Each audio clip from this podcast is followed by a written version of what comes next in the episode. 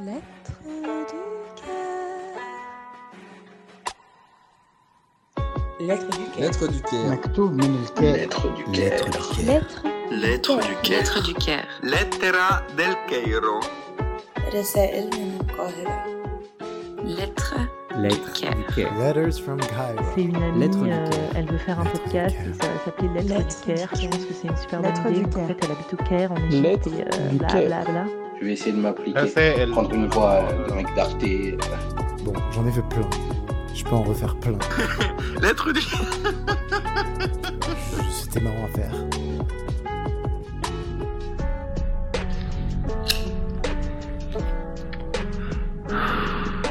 Lettre du cœur.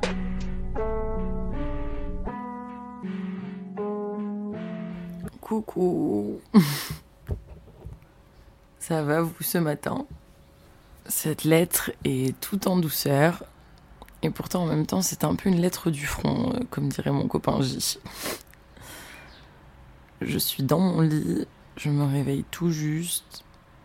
J'ai encore un œil pas complètement ouvert. P m'appelle le pirate quand il me voit au réveil.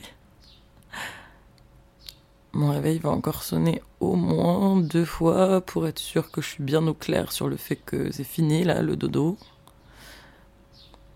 Je suis posée nue sur mon lit à vous écrire cette lettre alors que ma fenêtre entr'ouverte laisse passer les premiers bruits de la ville.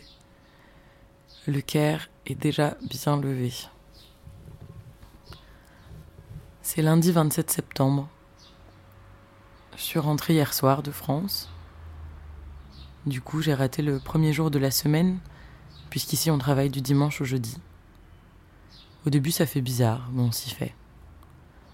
On se met à répondre au bain comme un dimanche, quand on prend de nos nouvelles, au lieu de dire comme un lundi. Et surtout, j'ai arrêté d'écouter la matinale le dimanche au réveil, parce que ça me rappelle trop que le reste du monde est en grasse mat. C'était mon dernier séjour en France avant un moment. J'y ai passé pas mal de temps ce dernier mois et demi, du coup j'avoue ne plus trop savoir où j'habite. J'ai fait deux semaines en août pour participer à une résidence artistique, puis quelques jours en vadrouille avec P, un mini passage en famille et 48 heures parisiennes avec les copains. Ensuite je suis revenue trois jours pour le PAX de mes amis N et J.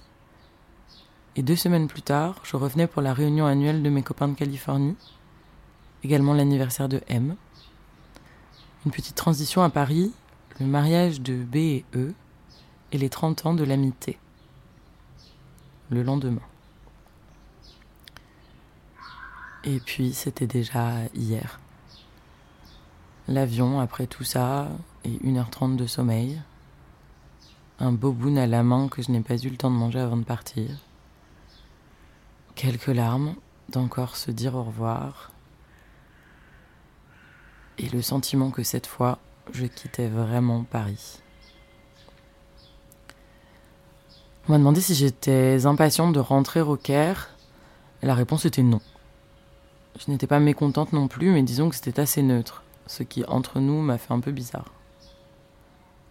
À faire tous ces allers-retours pour ne vivre en France que des moments simples et festifs en plus, et forts, à un moment on en perd un peu ses repères. Dans mes précédentes expatriations, je suis partie toute une année avant de revenir en France. Et quand je revenais, c'était un retour définitif. Du coup, là, en partant au bout de cinq mois, j'ai d'abord eu très peur de ne pas avoir envie de revenir. Au final, euh, sur le premier retour, j'ai mis un croissant dans mon sac et hop, c'était reparti. Bon, bon, cette fois, j'ai ramené fromage, café euh, et lardon. Ça devrait le faire pour la transition en douceur. Et puis la vie ici, là de suite, est synonyme de quelques défis. Mon travail me plaît toujours beaucoup, mais la situation n'y est pas simple, par exemple. Alors je dois lutter contre ma nature première, qui serait de lâcher tout le reste pour me noyer dedans et la jouer Wonder Woman au détriment d'un bon équilibre vie pro-vie perso. Je l'ai déjà fait, hein, je ne tiens pas trop à recommencer l'expérience. Donc j'apprends tranquillement à maintenir la balance. J'ai hâte de reprendre mon quotidien aussi, de me réancrer dans mes activités, de retrouver mon rythme. Un mois et demi d'aller-retour, c'est quand même suffisant pour ne plus avoir euh, le temps de faire des vraies courses, ne plus aller aux cours de danse ou de yoga, rater quelques soirées, perdre un peu pied dans mon, rythme kérote. C'est pour ça que ça sonne un peu lettre du front. Hier soir, je discutais avec V et j'ai fini par couper la conversation pourtant fort intéressante en lui disant Faut vraiment que j'éteigne, il y a école demain. C'était vraiment l'idée. Bon ben, on est demain. Il est 8h40. D doit être déjà arrivé au bureau. Les voitures passent et klaxonnent au loin. Je dois avoir environ 300 mails qui m'attendent. Faut que je lance une lessive, mais j'ai déjà vidé mon sac en rentrant hier soir. Sur des détails comme ça, je me dis, oh, je suis vraiment une adulte. Je suis toujours nue dans mon lit à vous écrire cette lettre, et je souris. J'ai même ouvert l'œil gauche. Ça y est, je suis de retour au Caire. La vie peut reprendre ici. Finalement, s'expatrier à 28 ans quand on était bien installé dans son travail, son appartement, sa vie à la Friends, entouré de tous ses amis, c'est moins radical que les départs de 20 et 24 ans. Peut-être un peu plus difficile de couper le cordon, d'accepter de rater des événements. Puis bon, à cet âge, les événements, ce sont des naissances et des mariages. On est loin des crémaillères de début vingtaine. Tiens d'ailleurs, R, je suis désolée. Je pense que cette lettre non plus ne durera pas le temps d'une tétée. Parce qu'il va falloir que j'aille me préparer. Embrasse quand même Simon pour moi. J'ai envie de vous raconter Paris quand même. De vous dire que j'ai pris le temps de m'y balader. Seule et aussi très bien accompagnée. Et qu'au hasard des vadrouilles, je suis retombée sur quasiment tous les endroits qui avaient été importants pour moi pendant ces quatre dernières années.